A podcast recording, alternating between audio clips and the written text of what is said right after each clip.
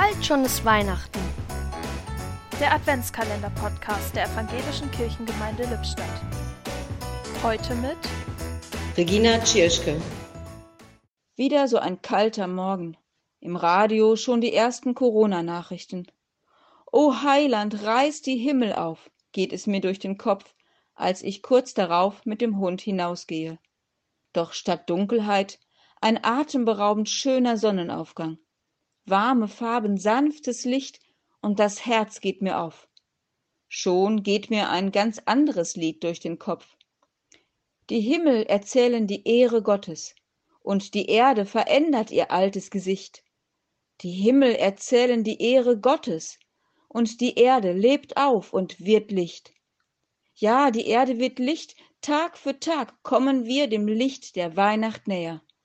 Und immer wieder zeigt uns der Winterhimmel die Ehre die Nähe und die Liebe Gottes. Und es ist, als würde dabei zugleich Gottes Segen ausgebreitet. Ein Türchen öffnete heute Regina Tschirschke.